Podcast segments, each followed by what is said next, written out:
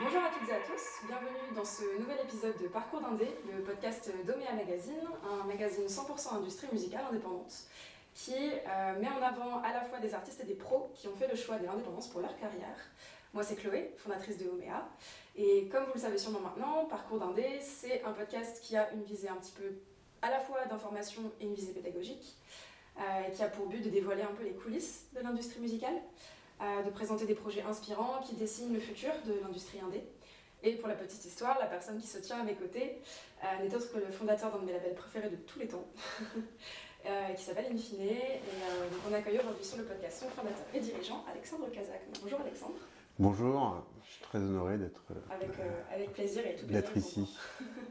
donc avant de parler d'Infine et de ce que à la fois le label et la maison d'édition, et on reviendra sur ces deux termes, euh, apporte au paysage de l'industrie euh, indépendante.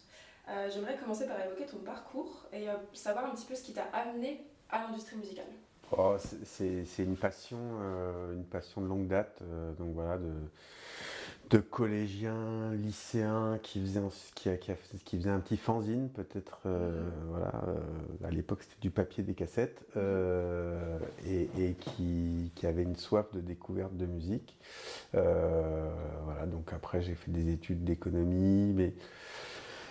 Mais voilà, j'avais un peu des connexions déjà avec des milieux artistiques, mais pas du tout dans la musique. Et, et mon premier stage a été dans une radio et ensuite, euh, ensuite dans un label.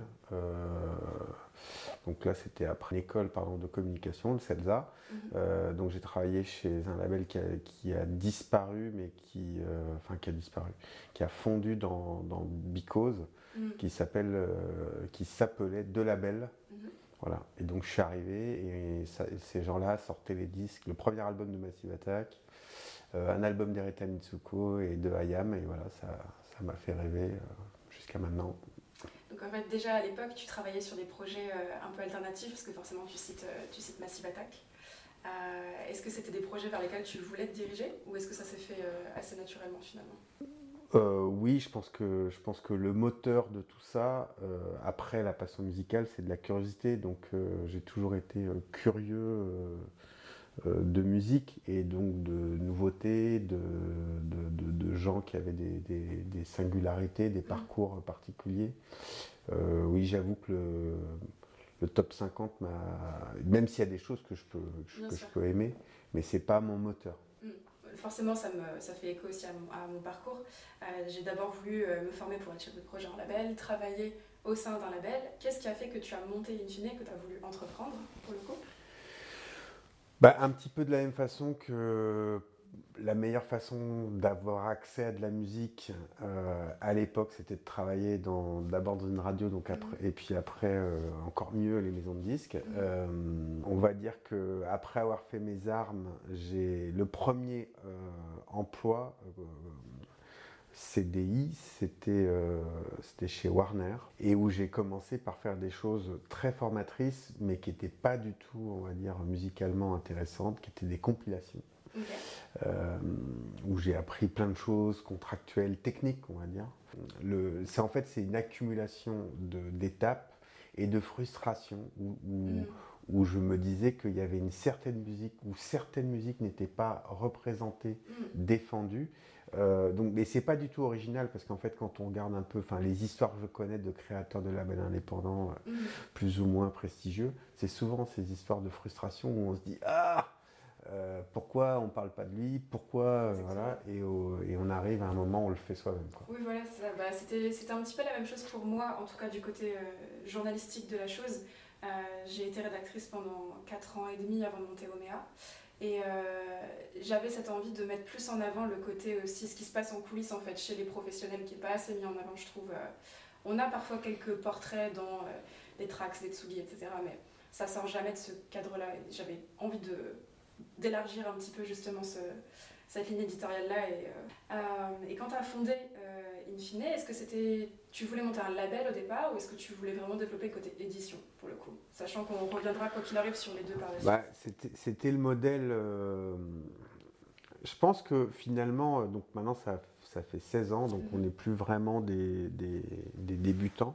Mais euh, on n'a pas fondamentalement changé de nos idées ou de, ce qui est aujourd'hui notre ADN. Donc mm. l'idée initiale, bah, dans mon parcours, alors je vais revenir un petit peu mm. sur mon parcours si tu veux bien, mais c'est donc après cet épisode où je m'occupais de compilation chez Warner, Là, j'avais commencé, j'ai créé le département de ce qu'on appelait la dance à l'époque, mm. donc euh, qui couvrait déjà des choses un petit peu plus nouvelles.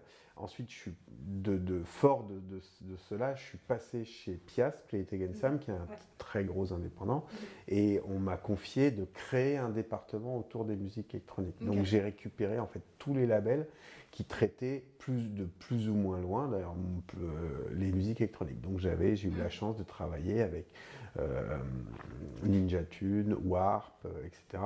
J'ai ramené, j'ai signé des labels. J'ai signé Compact, j'ai signé à l'époque V-Pitch Control, enfin Ghostly International, des plein de labels voilà, qui certains ont disparu mais certains sont encore là Trésor aussi voilà, les labels allemands plein de labels allemands très beaux voilà, et, fort de ces expériences avec de nombreux labels, euh, mais qui sont plutôt des labels de niche, mhm. et, le, désir a été de créer un label à visée internationale, dans le sens où la première idée, c'est de se dire que comment faire pour faire des choses sophistiquées et avec des esthétiques un peu exigeantes, mm. c'est-à-dire pas forcément aller viser le tube de, de pop ou de dance ou je sais pas quoi.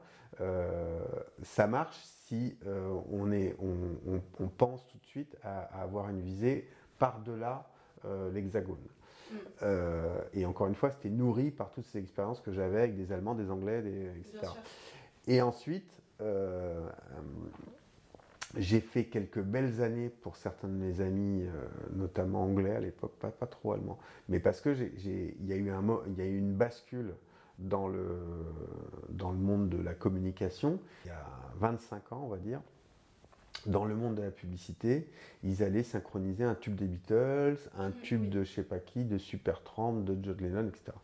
Et tout d'un coup, il y a eu une bascule, avec d'ailleurs des gens qui sont toujours dans le métier, et qui se sont mis, qui, ont dit, ben, pour au contraire euh, faire ressortir, donner de la singularité à, euh, à, une campagne, pour une marque, allons prendre des choses inconnues, euh, inattendues.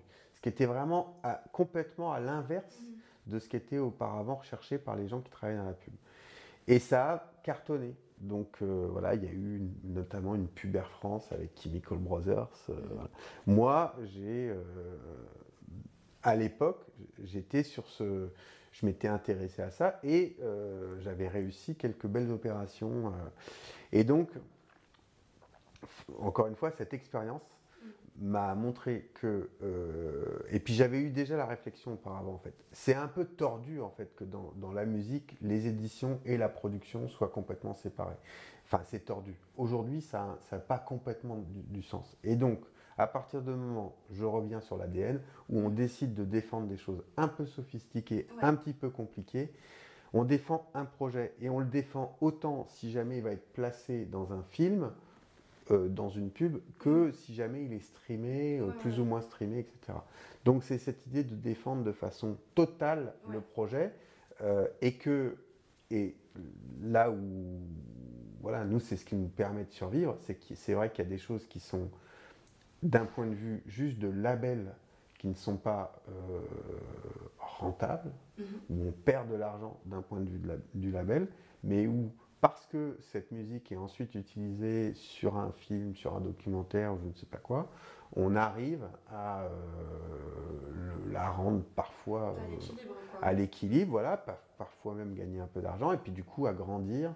Euh, voilà. Et pour être très clair, in fine, le moteur de, initiale de, la croissance in fine, c'est qui a été utilisé, et puis ensuite qui s'est mis à faire des, BO. Et il y en a d'autres, euh, voilà, il y en a d'autres euh, qui, qui, suivent le, chemin, le même chemin.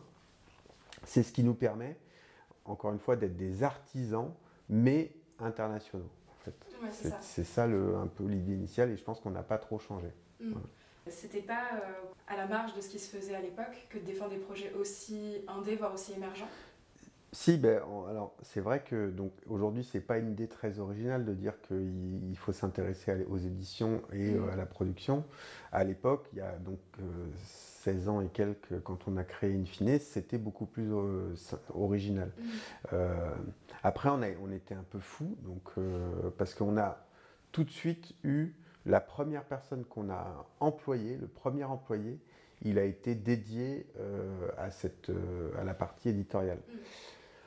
Aujourd'hui, euh, si quelqu'un démarre une activité de production, il va aller chercher des partenaires qui vont l'aider à gérer son, le catalogue, etc. Ce qui, nous, au début, on avait 30 titres, on avait déjà quelqu'un qui faisait ça, mais c'était mm. un peu zinzin pour, pour, pour être. c'était pas très réaliste. Voilà, aujourd'hui on en a 1000, euh, presque 2000 je crois, un peu moins de 2000. Donc là, là ça commence, voilà, là ça commence à avoir du sens. Mais euh, et aujourd'hui d'ailleurs, nous, notre le, en termes de chiffre d'affaires, pour, pour, être un peu technique, c'est pas très drôle, mais c'est équilibré entre la partie label et la partie euh, édition. Et il y a des projets qui, qui, vivent mieux dans la partie édition, mm. et il y a des projets qui vivent mieux, qui vivent très bien la partie label. Mm. Mais encore une fois, c'est ce, euh, c'est effectivement cette approche qui nous a permis de faire des choses qui sont pas forcément a priori commercialement intéressantes et rentables, et, et ça, ça, va de pair avec aussi l'idée de, de, de, ne s'intéresser pas, pas seulement au marché français, parce que finalement, pour des choses un peu sophistiquées, c'est un marché très fermé, la France, très compliqué. Et euh, Surtout du côté des musiques électroniques et alternatives, on va dire, pour, au sens large du terme. Absolument. Et euh, donc voilà, nous, on, on, aujourd'hui, je crois que sur le stream, la, France représente 30% à peu près du, streaming et le reste du monde 70%. Donc euh, j'aimerais d'ailleurs que ça soit 80-20, un truc de mhm. genre. Mais euh, et après ça dépend des projets. Il y a des projets qui marchent très bien, en Allemagne, il y a des projets. Mhm. Mais donc c'est ça aussi qui nous. Maintenant, ce qui était une vraie difficulté en fait au départ, c'était euh, notre diversité. C'est-à-dire qu'on a, on a, on a dès notre premier disque, et même si on venait de la musique électronique et qu'on adore, et on adore, enfin on adorait, on adore toujours la musique électronique, notre premier disque c'est quand même un disque d'un pianiste. Euh, et cette, ce, ce, chemin en fait fait de, de, de, de traverse, de, zigzag, qui était une vraie difficulté au début, parce qu'en fait, nous, on, disait aux gens de la musique électronique, mais si, vous devriez écouter ce pianiste, parce que c'est vraiment intéressant, et que vous avez plein de, points communs, et puis c'est une façon de faire de la musique mmh. très proche de la vôtre, mais avec un autre instrument. Voilà, mais c'était pas... En 2006, quand on a démarré, c'était vraiment pas audible par euh, ces gens-là. De la même façon, que les gens de la musique classique, on leur disait, mais si, c'est un super grand pianiste, donc c'est Francesco Tristano. On leur disait, c'est un super grand pianiste, il vient, il a fait ça, ça, ça. C'est quelqu'un en plus qui est vraiment issu de la musique classique, qui avait, euh, on va dire, par les, voix royales de la musique classique. Et il s'en fichait en disant, mais non, euh, ce n'est pas du répertoire. Donc bien, ça, ça, ça a complètement changé. C'est-à-dire que même Nils Fram maintenant joue à la Philharmonie de Paris. Enfin, où, euh, mais ça a mis du temps. Ça a mis, euh, et au début, c'était très compliqué pour nous. Et mais, mais aujourd'hui, je pense que euh, tous ces efforts qu'on a fait pour préserver le fait que, que plus qu'un seul genre musical, c'est plus une exigence musicale que l'on défend, et ben ça, c'est devenu un peu, je crois, notre, aussi notre force maintenant. Mm. Euh, et c'est ce qui fait que voilà, on est, on est, on n'a pas de, on n'a pas de méga star international, mais par contre, le, le et on, nos réussites, euh, la combinaison de nos petites réussites, euh, soit par territoire, soit mm. plus par sur les éditions, que plus à l'image, on va dire musique à l'image que mm. sur musique enregistrée, eh ben, font qu'aujourd'hui on arrive à grandir et à développer un catalogue par touche, par progressivement, voilà. Et euh, pour rentrer un peu dans le côté euh, euh, comment, technique de comment vous travaillez avec les artistes chez, chez Infine, parce que bon, vous avez des, des, noms que moi j'adore en plus. bon, tu citais Ron évidemment, je pense aussi à, à Dina Abdelwahed que je suis depuis son tout premier titre et que j'avais vu à Lille il y a, il y a quelques années. Comment comment est-ce que vous les comment est-ce que vous les accompagnez en fait au quotidien dans leur carrière? Alors nous, on, fait essentiellement des contrats d'artistes et des mhm. contrats de, et des packs de préférence avec les Mhm. artistes. Que c'est pareil, on les accompagne euh, complètement. Mhm. Euh, après, c'est une très bonne question, je pense par les temps qui courent à plein d'endroits.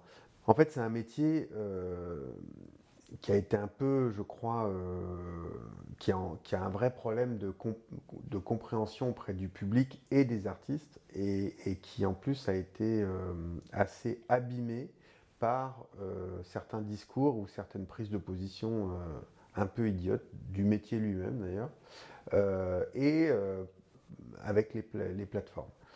Contrairement à ce qu'on pourrait croire, ce n'est pas aussi simple d'uploader une playlist sur SoundCloud et de la rendre disponible au monde entier pour que ça marche dans le monde entier. Et que, contrairement à ce que certains voudraient nous faire croire, c'est chronophage, toutes ces petites plateformes, enfin toutes ces choses à, suivre, à mettre à jour, à caler, à, anticiper euh, euh, dans le monde digital. C'est dingue le travail que ça demande. Dans le monde du physique, puisque j'ai connu ce monde 100% du physique. Et qui euh, revient un peu avec le vinyle, hein. quand on regarde les, les statistiques, euh, on, on Oui, mais ça reste, non, mais ça reste quand même. Je suis désolé. marginal, mais, euh, le, le, mais ça, ça je suis ravi que le, que le vinyle résiste, mais, mais euh, le vinyle, ça coûte de l'argent pratiquement d'en vendre pour, pour, nous, parce okay, que ouais. si tu en vends sur Amazon, par exemple, c'est pratiquement nous. Je pense qu'on perd 1,50€ par pièce vendue sur Amazon. Ouais. Parce que, alors, on le fait parce que c'est important, c'est important Oui. pour nous, c'est important pour les artistes, etc. Mais honnêtement, il Mm. n'y a pas de modèle économique avec le vinyle. Mais c'est super de faire du physique. Et, et juste pour clore le sujet, euh, c'est clair aussi que finalement, toute cette espèce de fantaisie de, de labels digitaux là, qui était euh, justement dans les années 2010, où Mhm. tout le monde disait un pur digital, digital player, machin, oui. etc., eh ben, aucun n'a résisté. Aucun n'existe. Ils ont tous disparu. Mm. Et qu'aujourd'hui, c'est ceux qui ont soit continué, soit qui se sont mis à faire du physique qui existent. Parce qu'il y a un moment, C'est intéressant. il y a un moment, euh, je pense qu'il faut donner, il y a un truc concret Mm. euh, et que le digital, avec tout ce qu'on veut, euh, il y a un truc quand même d'évanescent et que voilà, ça, la nouveauté broie la nouveauté, etc. Le truc, c'est que quand on avait un, donc à l'époque du physique, on a, il y avait des représentants dans les maisons de disques qui allaient voir tous les magasins et y compris d'ailleurs, euh, même si après ils ont centralisé les achats, mais y compris chaque FNAC. Parce qu'en France, il y a quand même la particularité, à l'époque, il y avait 70 FNAC, qui Mhm. était d'ailleurs une force nationale d'avoir 70 magasins ultra spécialisés. Ce qui me permettait, moi, de frimer avec mes copains de chez Warp ou de chez Ninja, parce que j'arrivais à leur vendre des disques ultra pointus.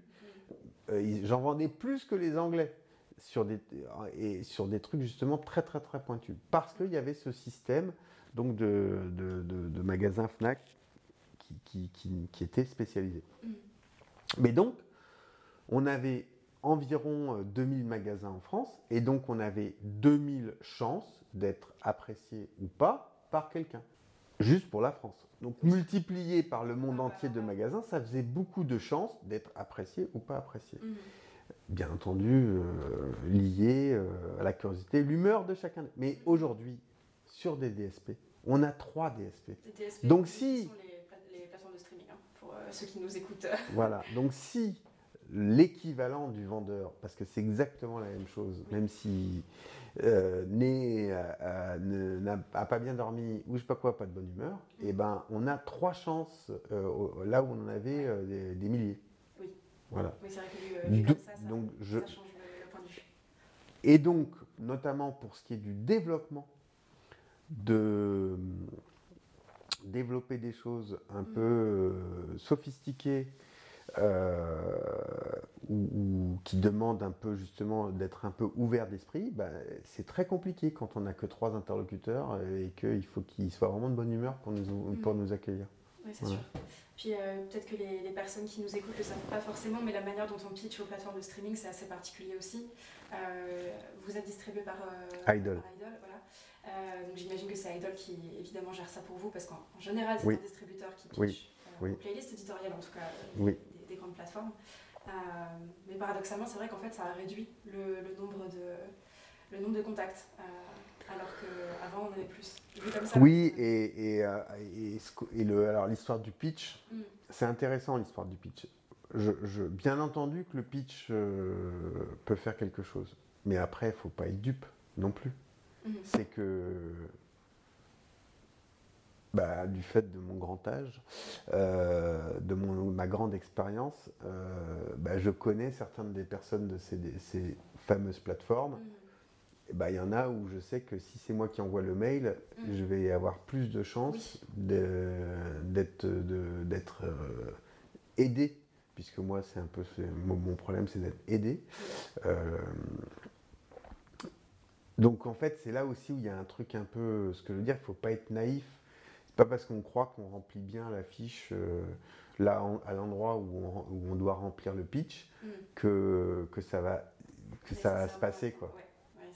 Alors, je, il ne faut pas croire que tout passe par. Euh, mais ce que je veux dire, c'est que finalement, ça n'a pas fondamentalement changé. Mhm. que ce, euh, ce, qui, ce, qui, semble différent avec ces interfaces où normalement tout le monde devrait être traité de façon, euh, on va dire, égale, mhm. je ne suis pas complètement sûr que ça soit, que ça soit aussi égal que ça et mhm. que je suis même certain que Monsieur Universal, quand il, a un rendez-vous avec Spotify, il a beaucoup plus de, il ressort avec beaucoup plus de playlists que même Monsieur Idol en fait. Monsieur ou madame, pardon. Oui, bien sûr. Euh, en tout cas, tu évoquais que toi, ton, but, c'est d'être aidé. Et évidemment, les artistes avec qui tu travailles, c'est le, cas aussi. Euh, et c'est en général le cas de tout artiste qui va, qui va avoir un, label et qui veut être signé en, label. Euh, sauf qu'on voit aussi beaucoup le modèle d'artistes entrepreneurs et, entrepreneuses, bien sûr, se, développer. J'avais déjà posé la question à Elise Nicolas de Citizen Records sur le, sur le podcast, mais qu'est-ce que tu penses aujourd'hui, en 2023, de la, place du label au sein de, de l'écosystème euh, indépendant. Bah, ça rejoint un petit peu ce que je disais tout à l'heure, c'est-à-dire que je pense que contrairement à ce que certains voudraient nous faire croire, je pense que le label, ou plutôt même le rôle du producteur, est essentiel mhm. pour développer une carrière.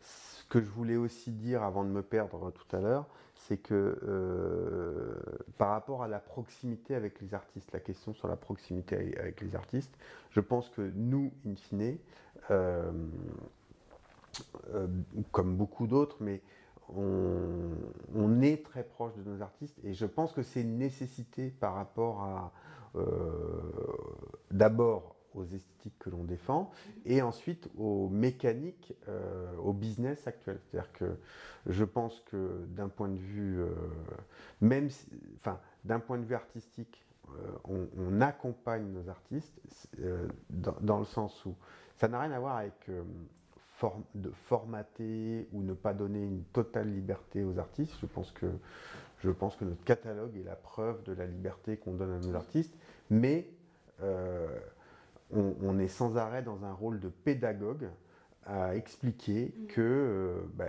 que si la personne décide de faire un album avec 4 titres de 15 minutes, ça va être un peu compliqué pour un de la playlist. Mm. Voilà.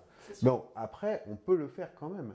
Donc, par exemple, tu citais Dina Abdelwahed, je pense que son prochain album ne rentrera sur aucune playlist, en tous les cas des playlists un peu 10 heures, je sais pas quoi. Mm.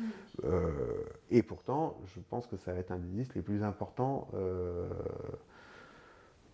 de l'histoire d'Infine, en tous les cas, euh, parce que il est voilà. Donc je, mais on se doit. Moi, moi j'ai eu un rendez-vous avec Dina au moment où on, a, on avait les. Alors en plus, ça dépend de chaque artiste. Dina, elle a travaillé dans son coin, elle m'a amené les maquettes, on a discuté. Il y a des gens où euh, je vais dans le studio, on va. Euh, vraiment ce travail de production. Donc voilà, je lui ai dit attention, euh, ce que tu fais là, ça va être un peu compliqué. Peut-être que, tac, tac. Mm les peut-être n'avaient pas de. Elle avait une idée ultra précise. J'ai vu qu'elle voulait aller au bout mm. de quelque chose d'assez radical, mais vraiment intéressant, artistiquement justement très très fort. J'ai dit ok. Donc euh, on a tout changé, enfin tout ce qu'on imaginait, et on s'adapte et je pense qu'après, c'est ça notre métier, et c'est là où, en, quoi ce en quoi un label d'ailleurs est important, c'est de s'adapter au, projet, mm. de, pour, pour, supporter le mieux possible le projet, le, le désir de l'artiste, euh, le désir euh, artistique, mm. euh, et savoir l'accompagner. Je pense que, donc en fait, ben, savoir accompagner un artiste en 2023, c'est pas exactement la même chose que savoir accompagner un artiste il y a quelques années. Mais et, pour revenir sur la question, euh, je pense que l'autoproduction est un leurre. Mm. Et je pense que les grands autoproduits euh, du moment, les Lompal, etc. Alors Lompal, par exemple, c'est un très bon exemple. Mm. Il est chez Grand Management. Et Grand Management, qui était une boîte de management il y a 10 ans, aujourd'hui, il dit, il, me le dit à moi en tous les cas, je ne sais pas si on a le droit de le dire, mais bon, il, il me dit, Alex, on fait le même métier. Et que mm. maintenant, en fait, là où lui, du management, il est venu vers le label, et eh ben nous, je pense qu'inversement, on est passé de, enfin, on va de label vers quelque, chose qui est plus proche du management. Mm. Voilà.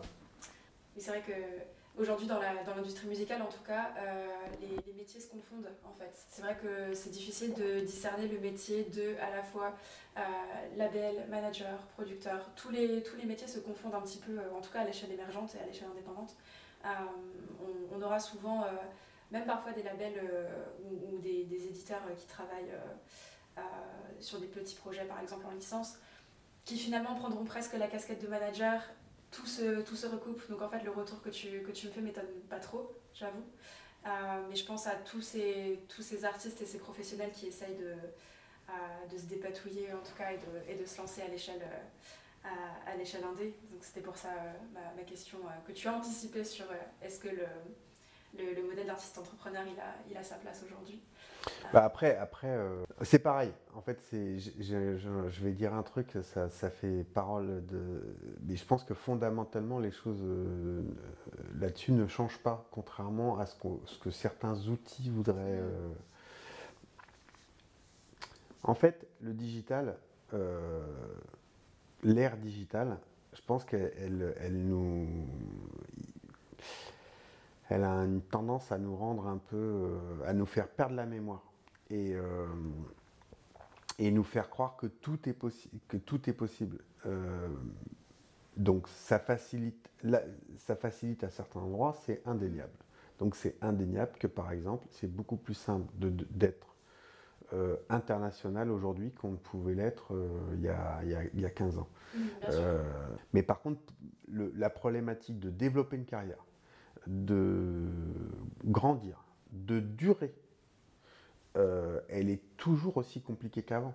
Et la problématique d'avoir de, une audience, de la fidéliser, euh, d'ailleurs, c'est des mots qu'on n'utilisait pas, audience. Euh, c'est mm. des mots modernes, mais en fait, c'était exactement les mêmes euh, questions, en fait. et peut-être même, peut-être même que c'est plus compliqué qu'avant parce que bah, il y a cette espèce de, d'accessibilité un peu immédiate de beaucoup, de, de, beaucoup, et que du coup, pour exister, pour surnager, eh ben, il faut vraiment être costaud, euh, faut vraiment être costaud ou alors avoir beaucoup de moyens. Je me permets aussi de rebondir sur le, sur le, côté édition, parce que c'est vrai que bon, on a tendance à séparer les deux alors qu'en fait euh, euh, souvent les, les, métiers se confondent, voire les labels exercent justement bah, comme in fine les, les, deux, les deux activités. le rôle d'éditeur, il est souvent mal compris, et à la fois des artistes et des professionnels, il y a toujours cette, cette casquette de l'éditeur prend 50% des droits, pour la durée du copyright. Le label, il a, il a sa place aujourd'hui. Et le rôle de l'éditeur, alors, dans ces cas-là? Est-ce qu'il a, est qu'il a encore sa légitimité euh? Oui, à partir du moment où on fait ce métier sérieusement. Déjà, euh, je pense qu'il y a beaucoup de gens qui se disent éditeurs, qui font les dépôts SACEM, qui font la vite fait, bien fait, mais c'est beaucoup plus compliqué que ça euh, d'être éditeur. Donc, par exemple, je pense que on peut dire sur nos dix premières années, in fine, n'a pas été un bon éditeur. Dans le sens où euh, on n'avait pas euh, accès, on n'avait pas mis en place euh, tous les bons outils pour traquer chaque titre. Mm. C'est un truc très technique, très compliqué. Et on a rattrapé pas mal de temps perdu là depuis 4-5 ans. Mais mais euh, voilà, on a mis du temps, ça, ça a été compliqué. Euh, d'ailleurs, on s'est fait aider, euh, parce qu'on est, on est toujours en, sous-édition mhm. pour le reste du monde par Warp, qui, est qui du coup est beaucoup plus gros que nous en termes d'édition et qui nous a beaucoup aidé. Alors, donc il y a un, c'est il y a toute une partie technique qui est compliquée et qui demande un réel savoir-faire, des réelles expertises. Ensuite, il y a tout un travail, euh, alors nous en l'occurrence euh, aussi avec la SACEM, qui, est, qui fait la collecte de droits, qui a une partie technique que je viens d'évoquer, parce que c'est souvent la bonne traçabilité, c'est parce qu'on sait bien travailler avec la SACEM. Mais il y a aussi une partie d'aide. Donc nous, par exemple, la SACEM nous a notamment... Euh, nous aide parce que euh, euh, nous aide à développer des nouveaux artistes. Euh, donc voilà, d'ailleurs c'est un sujet, mais ça qui est autant sur les éditions que sur la partie label. Nous, nous c'est aussi une, des faut pas, faut pas cracher dans la soupe, faut, faut, mm. ou plutôt il n'y a rien à cacher là-dessus. nous sommes un label très aidé, mm. mais tous les labels français sont très aidés. Mm. voilà, je pense que par contre, contrairement à certains, en tous les cas, nous, on fait ce travail, cette mission de développement de, nouveaux talents, de découverte, de prise de risque. Euh, je pense qu'on le fait bien et que du coup, par exemple, le crédit d'impôt, je ne sais pas si c'est une question à venir, mais le crédit d'impôt, euh, on l'utilise à bon escient. Mm.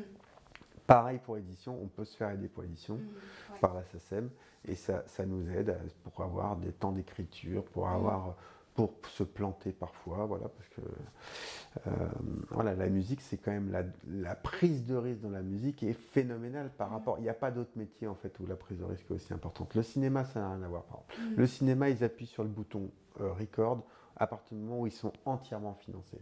Nous, on va financer et peut-être trois ans plus tard, on va voir si on gagne un petit peu d'argent ou pas. Même, quand il s'agit de subventions, vu que tu les, vu que tu les mentionnais, c'est la même chose. Exactement. Euh, Mais alors, restons sur les éditions. Donc, euh, il y a toute cette partie technique qui, en gros, nous, on a euh, maintenant presque, enfin, on a une personne au bureau, plus euh, une société avec qui on travaille, qui ne fait que mm.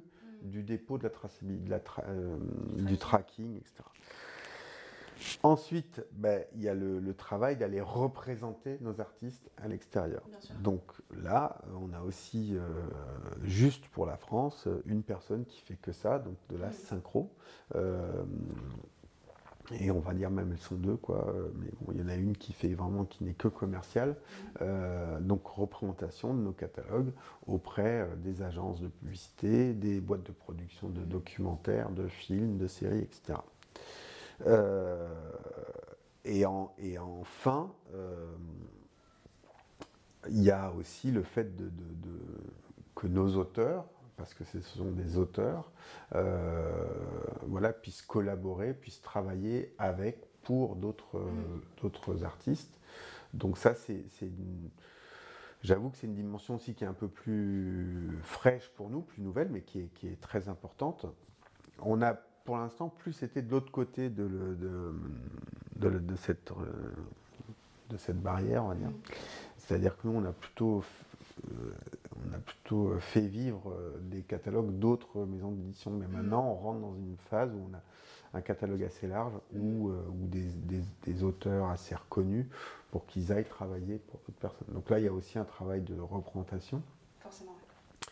Et bah, aujourd'hui, moi, je, suis très fier de notre catalogue éditorial parce mm. que on a euh, des artistes qui restent euh, des musiciens, on va dire, euh, mais qui font, qui ont une, et qui ont une carrière de musicien. Donc par exemple, Rhône, moi je trouve que c'est un super exemple de quelqu'un qui est autant musicien,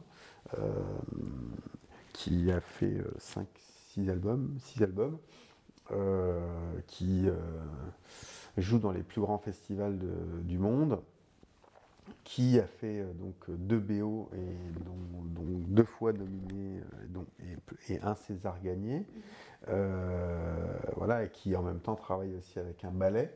donc voilà, cette, cette pluralité, la façon dont il il embrasse euh, les genres avec sa musique, ben, je trouve ça génial, euh, je trouve ça assez exceptionnel. Mm. Euh, voilà. Je, sais que par exemple je connais d'autres, pour ne pas le citer, Monsieur Desplat, Alexandre Desplat, mm. il rêverait de faire autre chose que des musiques de film. Mais mm. voilà, il est tellement à fond et reconnu pour ça qu'il a un peu de mal à exister ailleurs. Donc je, voilà. Et il y a une question que j'aime bien poser en fin de podcast, pour le coup, qui forcément, comme ce podcast il est pas mal écouté aussi par des artistes et des pros, ou aspirants pros en tout cas, qui voudraient se, se, lancer dans la grande aventure de l'industrie musicale, est-ce que tu aurais un, Bon, la question est double hein, en l'occurrence, mais est-ce que tu aurais un conseil à donner euh, aux artistes et aux pros qui euh, voudraient se lancer aujourd'hui, euh, soit en tant qu'artiste, soit en tant que, label Alors d'abord, je vois qu'il y a beaucoup de jeunes structures, de, labels qui n'ont pas encore 5 ans, mhm. qui, qui, qui, sont un peu dans des logiques justement très ouverte euh, et complètement tournée vers l'international. Euh, voilà, donc ça, moi, je, ça me réjouit. Euh, j'ai l'impression d'avoir plein de petits frères. Là où il y a un point commun pour les, les, les, on va dire, d'un point de vue business et d'un point de vue artistique, je pense que il faut chercher à être le plus singulier possible. Parce que, en fait, c'est très simple. soit euh, on a beaucoup d'argent et on dépense beaucoup d'argent avec beaucoup pour faire avoir plein de marketing. Mhm. Mais généralement, en fait, ça peut donner de la visibilité, mais dans le temps, ça ne durera pas. Mhm. Soit on a quelque chose de très fort artistiquement, beaucoup de confiance aussi, parce qu'il faut, il faut croire, euh, croire en cette, en cette euh, spécificité, mhm. mais c'est un des meilleurs, une des meilleures façons pour exister et développer une carrière ou, développer un label en fait. C'est juste, c'est pas en faisant du à la façon d'eux. Donc c'est pour ça aussi que par exemple nous on reçoit, on a eu reçu alors euh, beaucoup de de, de like. Mm. Bah, personnellement, moi, je trouve pas ça très intéressant parce que voilà, on a un Rhône, je pense que c'est le meilleur du genre, mais euh, euh, on a reçu beaucoup de piano avec de la musique électronique. Ben non, on l'a déjà fait, on va pas le refaire. Donc moi, je pense que si j'ai un conseil et pour les artistes et pour le business, mais il faut faire des choses qui... on ne peut pas faire ce métier si c'est pour gagner de l'argent. C'est pas la peine, c'est pas là qu'on gagnera de l'argent. Il y a bien mieux pour gagner de l'argent. Et donc la passion, elle doit être, c'est essentiel, c'est un moteur. Et parfois, ça rend un peu fou et ça, fait un peu peur parfois parce qu'il y a un côté vertigineux parfois à se lancer, euh, voilà, que ce soit dans le business ou en, ou en étant artiste, à mon mm. avis, à, lancer, à se lancer dans des choses qui sont, euh, voilà, un peu mais je pense que être hors des sentiers battus, quand on est petit, quand on veut développer quelque chose, eh ben c'est une des meilleures façons, encore une fois, de, se faire identifier, de se mm. faire repérer. Et qu'il vaut mieux avoir des bonnes idées artistiques ou des choses fortes artistiquement mm. euh, que des choses un peu mièvres euh, et qu'il faut, euh, il faut de l'argent pour justement soutenir le mm. truc. Voilà, mais ça c'est un avis c'est un, avis que je partage, en tout, cas. Euh, en tout cas. merci beaucoup Alexandre pour ton retour d'expérience et ton partage d'expertise. Euh, c'était un vrai plaisir de t'avoir sur le, sur le podcast. Euh, ben, merci beaucoup. J'ai l'impression d'avoir passé une petite étape dans ma, dans ma vie journalistique en ayant une fine sur, sur Parcours Mandé. donc vraiment, merci beaucoup. quant à vous qui nous écoutez, merci beaucoup de nous avoir suivis.